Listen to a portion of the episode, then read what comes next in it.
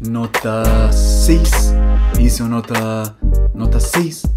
Nota 6. Um podcast sobre criatividade, comunicação e conexão. Alô Brasil! Eu sou o Mauro Fantini e esse é mais um episódio do Nota 6, o podcast mais ouvido entre violinistas, violonistas e violoncelistas. Esse podcast que é música para os seus ouvidos. Obrigado você mais uma vez, se você está chegando agora pela primeira vez no podcast, então obrigado pela primeira vez que você está aí. A gente já tem vários outros episódios gravados, dá uma olhada aí nos episódios que, que já existem. Se você está vindo pela segunda, terceira, décima, se você ouviu todos os episódios, seja bem-vindo de volta. Você é uma pessoa muito importante e você que faz esse podcast andar para frente para ajudar a andar para frente. Se você tiver sugestões, ideias, críticas, uh, sugestões de convidados, entrevistados, ou se você quer ser entrevistado pelo Nota 6, me escreve, me escreve ali no arroba Mauro Fantini, no direct do, do Instagram, ou então no contato arroba potenciasdeconexão.com.br, porque isso ajuda a fazer o podcast cada vez melhor e fazer um podcast que seja para você e que seja muito legal. E o episódio de hoje é sobre a maldição do conhecimento nas apresentações. Se você já teve que fazer alguma apresentação na sua vida e você já teve que fazer alguma apresentação na sua vida, você sofreu da maldição do conhecimento. Mas veja, eu acho que eu nunca fiz uma apresentação na minha vida. Se você já falou em público num trabalho de escola, na faculdade, você já fez isso. Se você já deu uma palestra, você já fez uma apresentação. Mas se você já orientou alguém a como chegar no, no açougue, você já fez uma apresentação. Se você já pediu para alguém trazer um iPhone dos Estados Unidos, você já fez uma apresentação. Se você já vendeu algo, se você já paquerou alguém, você já fez uma apresentação. Com certeza você já sofreu da maldição do conhecimento. O que é a maldição do conhecimento? É quando você sabe muito de um assunto e quando você já sabe muito há tanto tempo que você nem lembra como é não saber? Quando você já sabe muito sobre um assunto e há tanto tempo que você nem lembra mais como é não saber. Todo mundo passa por isso e esse é um problema a ser resolvido um problema a ser é, pensado sobre para quem vai fazer uma apresentação formal, para quem vai ser professor, palestrante, celebrante ou vai conduzir uma reunião, o que quer que seja, você precisa ter noção que você sofre da maldição do conhecimento e que as pessoas com quem você vai falar provavelmente não sabem tanto sobre o assunto como você sabe. Outro dia eu fui ao supermercado e eu tinha uma lista compras que a minha esposa tinha feito. Ela queria fazer umas receitas em casa e ela me fez uma lista de compras.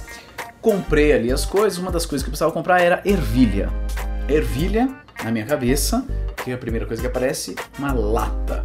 Então, pum, apareceu uma lata mentalmente fui atrás da lata, passei pelo sapólio, não estava por ali, cheguei na lata de ervilha, peguei a lata, vi ali os preços, peguei o preço, melhor preço, data de validade boa, falei, serei elogiado, porque estou pegando coisa boa aqui. Comprei a lata. No que cheguei em casa, fui tirando as coisas da sacola, que tirei a lata, minha esposa falou: "Que isso aqui?"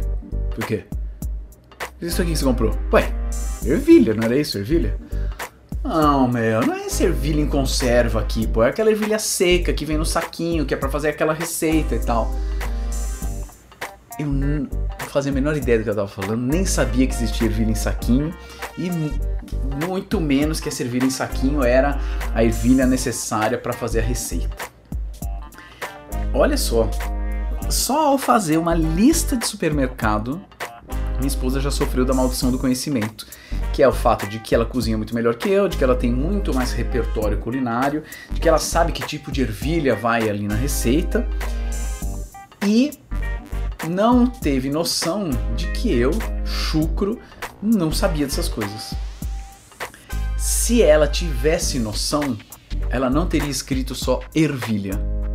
E aí o fato de que ela escreveu apenas ervilha acabou gerando uma apresentação que não foi a mais completa para mim. E se não foi a mais, não foi a mais completa para mim, eu acabei não tendo as melhores decisões e comprei uma ervilha que não servia.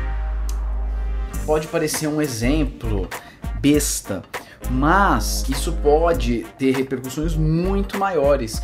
Por exemplo, se alguém na Toyota está fazendo, engenheiros na Toyota estão fazendo apresentações para outros engenheiros e estão falando sobre o sistema de freios de um carro, é, dependendo de que tipo de mensagem é passada e de que tipo de mensagem é compreendida, você pode ter falhas num freio de um carro, você pode ter fra, fa, fa, eita! Olha a maldição da língua enrolada aí. Você pode ter falhas é, num foguete da NASA. Isso, aliás, já aconteceu. Posso gravar um episódio só sobre isso, sobre apresentações na NASA e que tipo de mensagens são passadas, quem passa, o quanto a pessoa sabe e o quanto as outras pessoas sabem.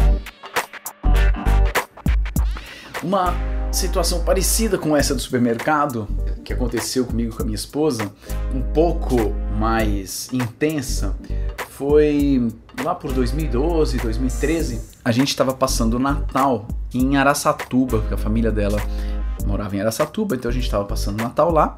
E depois a gente ia viajar com uns amigos, uma turma de amigos, a gente ia viajar é, pro, pro interior, para Socorro, ia passar o Ano Novo. Então a gente estava lá no Natal a gente sabia que para essa viagem do ano novo a gente ia precisar de cerveja e ainda não tinha sido decidido quem que ia comprar cerveja para essa turma do ano novo.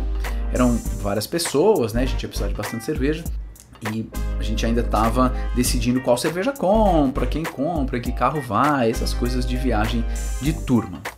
E lá em Aracatuba tinham duas cervejas que eram mais dessa região, Araçatuba, Birigui e tal, que eram muito boas, mas que não existiam em outros lugares, que era a Bauhaus e a Santa Fé. Tô falando os nomes porque elas nem existem mais. E eram cervejas gostosas, e era a turma com quem a gente ia viajar no ano novo, era uma turma que gosta de cerveja. Então pensei, pô, a gente podia levar, né, um pouquinho dessas cervejas aí, porque o pessoal experimenta, né, só pra degustar e tal, experimentar, comentar sobre a cerveja e tal. A gente é uma turma que acha que é entendido de cerveja e tudo mais. E aí lá em Aracatuba a gente tava num sítio e a minha esposa ia pra cidade, ia fazer alguma coisa, ia fazer a unha na cidade, alguma coisa assim, e ela ia dar um pulinho na cidade. E aí eu falei o seguinte, putz, Podia ter Bauhaus e Santa Fé lá na viagem, na próxima viagem que a gente vai fazer, né, com a turma de ano novo. Então, compra umas 12 de cada um, de cada cerveja, né, para o pessoal experimentar. Essa foi a minha frase. Compra umas 12 de cada uma para o pessoal experimentar. E aí ela foi lá para a cidade. Falei para comprar umas 12 de cada uma porque é uma cerveja, era uma cerveja que vendia em latão, não é latinha normal, era em latão, é uma cerveja um pouco mais cara só queria que o pessoal degustasse e tal. E aí ela foi lá pra cidade, e aí no que ela voltou, umas horas depois, ela voltou e falou: Olha, comprei cervejas, mas acabei comprando 10 de cada uma, só porque achei que 12 era muito. Eu pensei, caramba, meu, que, que diferença faz duas latinhas, né? E, e, além do mais, um fardinho já tem 12, já tá, já tá é, empacotado ali no, no, plástico, já é muito mais fácil de levar, né? Aí você compra 10, puta, 10 é tudo solto, é mais difícil de levar, enfim. Caramba, achei meio preciosismo aí, né? Enfim, pensei tudo isso, falei, pô, 10 para 12 não faz diferença. Ela falou, é, não, eu achei que, que 12, 12 fardinhos ia ser muito mesmo, então eu comprei 10 de cada um. O quê? Não, comprei 10 fardinhos de cada um. Um fardinho de cerveja vem 12 latas. Se ela comprou 10 de cada um, isso quer dizer que ela comprou 20 fardos de cerveja. Isso quer dizer que ela comprou 240 latas de cerveja. Eu tinha pedido 24. Ela comprou 10 vezes mais cerveja. Eram latões, não era latinha, eram latões. A gente tinha 240 latões. Caraca, o que, que a gente vai fazer com 240 latões? É, não é só para experimentar? Sim, sim, para experimentar são 12, né? Não é 200. Hoje eu consigo ver a maldição do conhecimento aqui, que é eu tomo cerveja, eu sei o que é tomar cerveja numa viagem, eu sei que os meus amigos tomam, e eu sei o que, que quer dizer, ah, vamos comprar para experimentar. Não toma cerveja, que, que, é o caso da minha esposa, talvez não tenha a noção do que quer dizer para experimentar. Para experimentar quer dizer tomar o dia todo, quer dizer só tomar um golinho. O que quer dizer isso? Para mim é óbvio o que quer dizer, mas para ela não era óbvio o que queria dizer. Então ela teve a interpretação que ela teve, porque eu acabei não pensando no que que isso poderia querer dizer para ela. sei que a gente eu fiquei ali, mano, fiquei desesperado, porque alguém já ia, né? Talvez enquanto a gente estivesse lá em Aracatuba, resolver o problema da cerveja lá pra viagem. Então eu fui lá na casa do caseiro, que era o único lugar que tinha sinal. Entrei no computador, mandei um e-mail pros meus amigos, falei: olha, escuta, já comprei as cervejas, tá? Ninguém precisa comprar mais nada. Comprei todas as cervejas para viagem. E, e, acabei tomando um prejuízo porque era uma cerveja mais cara, não valia a pena cobrar o preço dessa cerveja das pessoas, enfim. Tirando o transporte, né? De levar 240 latões de Araçatuba para São Paulo, depois de São Paulo para Socorro, num carrinho pequeno. Então hoje é uma história que a gente dá risada. É, o caseiro do sítio que a gente estava na época até falou quando a, quando a minha esposa voltou com 240 latas, ele até falou para a esposa dele, ele falou: "Aí, ó, é assim que compra cerveja.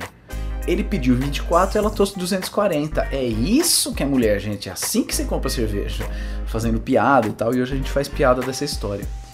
Mas o desentendimento por trás dessa história, a desconexão por trás dessa história, tá na maldição do conhecimento.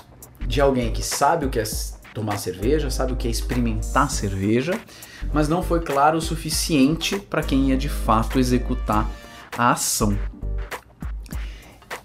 ter noção da maldição do conhecimento é muito interessante para quando você vai planejar uma palestra e você precisa saber que palavras você vai usar, que figuras você vai usar, que jargões você vai usar.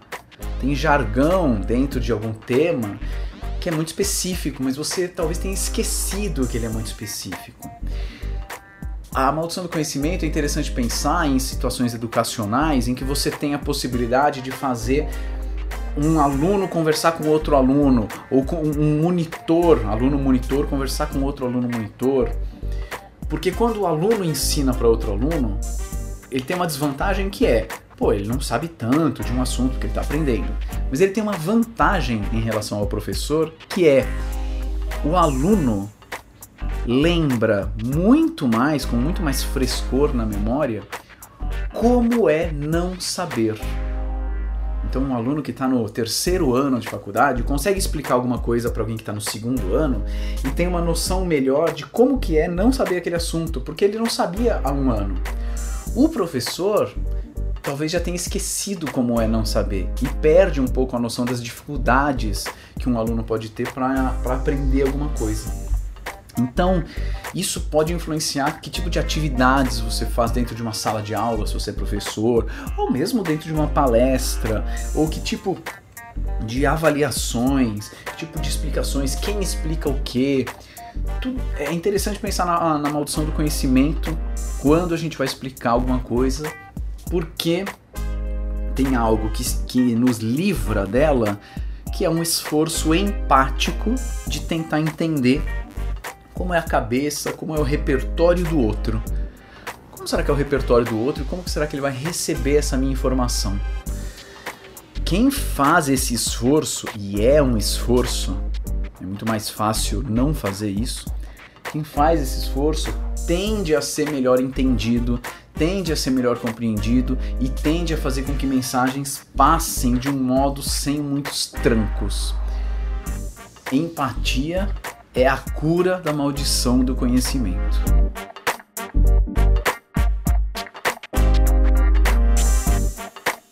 Pensa aí na sua próxima apresentação, que pode ser um vídeo no YouTube, pode ser um podcast, pode ser uma aula, pode ser uma conversa, uma paquera.